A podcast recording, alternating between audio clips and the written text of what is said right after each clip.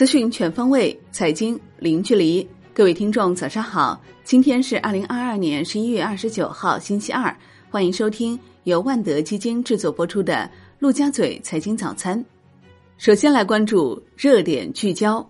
证监会宣布，在涉房企业股权融资方面调整优化五项措施，即日起施行。五方面举措包括恢复涉房上市公司并购重组及配套融资，允许符合条件的房地产企业实施重组上市；恢复上市房企和涉房上市公司再融资，允许上市房企非公开方式再融资；调整完善房地产企业境外市场上市政策；H 股上市公司再融资与 A 股政策保持一致，进一步发挥瑞子盘活房企存量资产作用。积极发挥私募股权投资基金作用，开展不动产私募投资基金试点。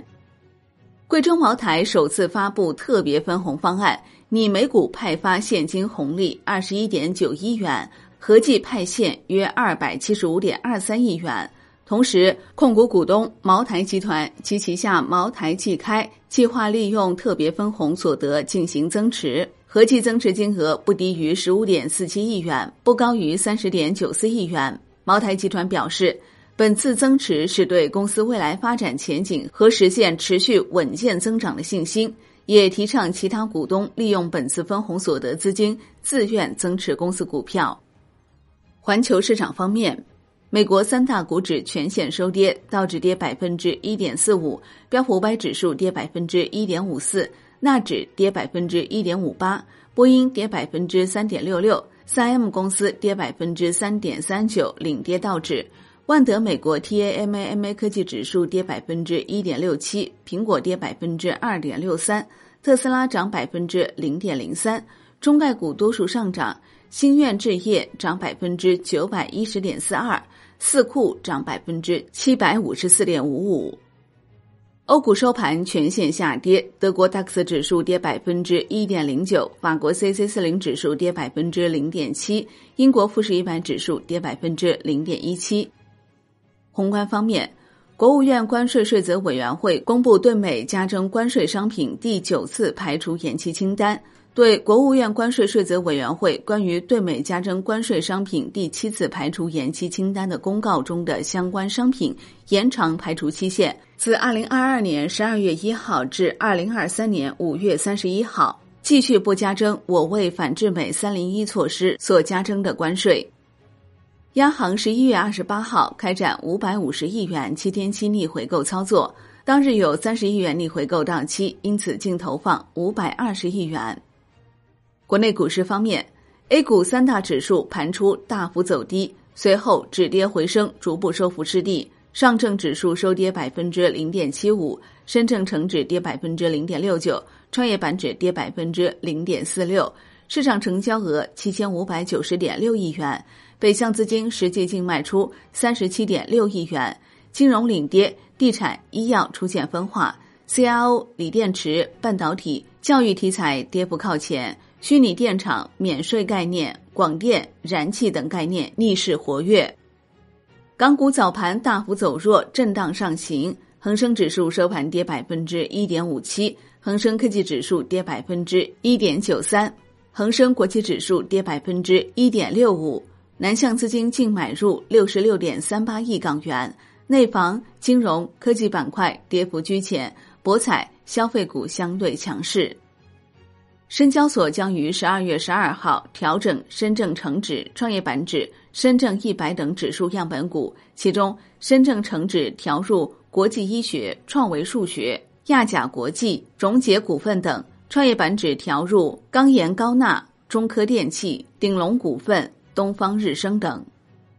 中国保险行业协会公告披露，截至十一月二十五号。太平保险集团合计持有工商银行 H 股增至四十六点三六亿股，持股比例由十一月二十二号的百分之五点零八增至百分之五点三四。腾讯控股与蔚来汽车签署合作协议，双方将在智能驾驶地图、自动驾驶云、数字生态社区等领域展开深度合作。杭州高新公告称。因叶峰涉嫌持股变动信息披露违法违规、限制期转让等，周建华涉嫌短线交易，证监会决定对上述两位董事进行立案调查。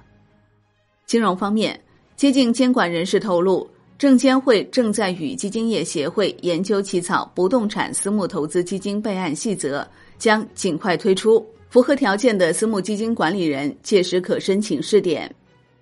产业方面，神舟十五号载人飞船计划于今晚发射。中国载人航天工程新闻发言人季启明介绍，我国已具备开展载人月球探测工程实施条件。国药集团中国生物武汉生物制品研究所 F 六一鼻用喷雾剂获得国家药监局临床试验批件，用于新冠病毒高暴露风险人群的预防。中国信通院发布数据显示，九月国内市场手机出货量两千零九十二点二万。同比下降百分之二点四，其中五 G 手机一千五百一十点四万部，同比下降百分之零点一，占同期手机出货量的百分之七十二点二。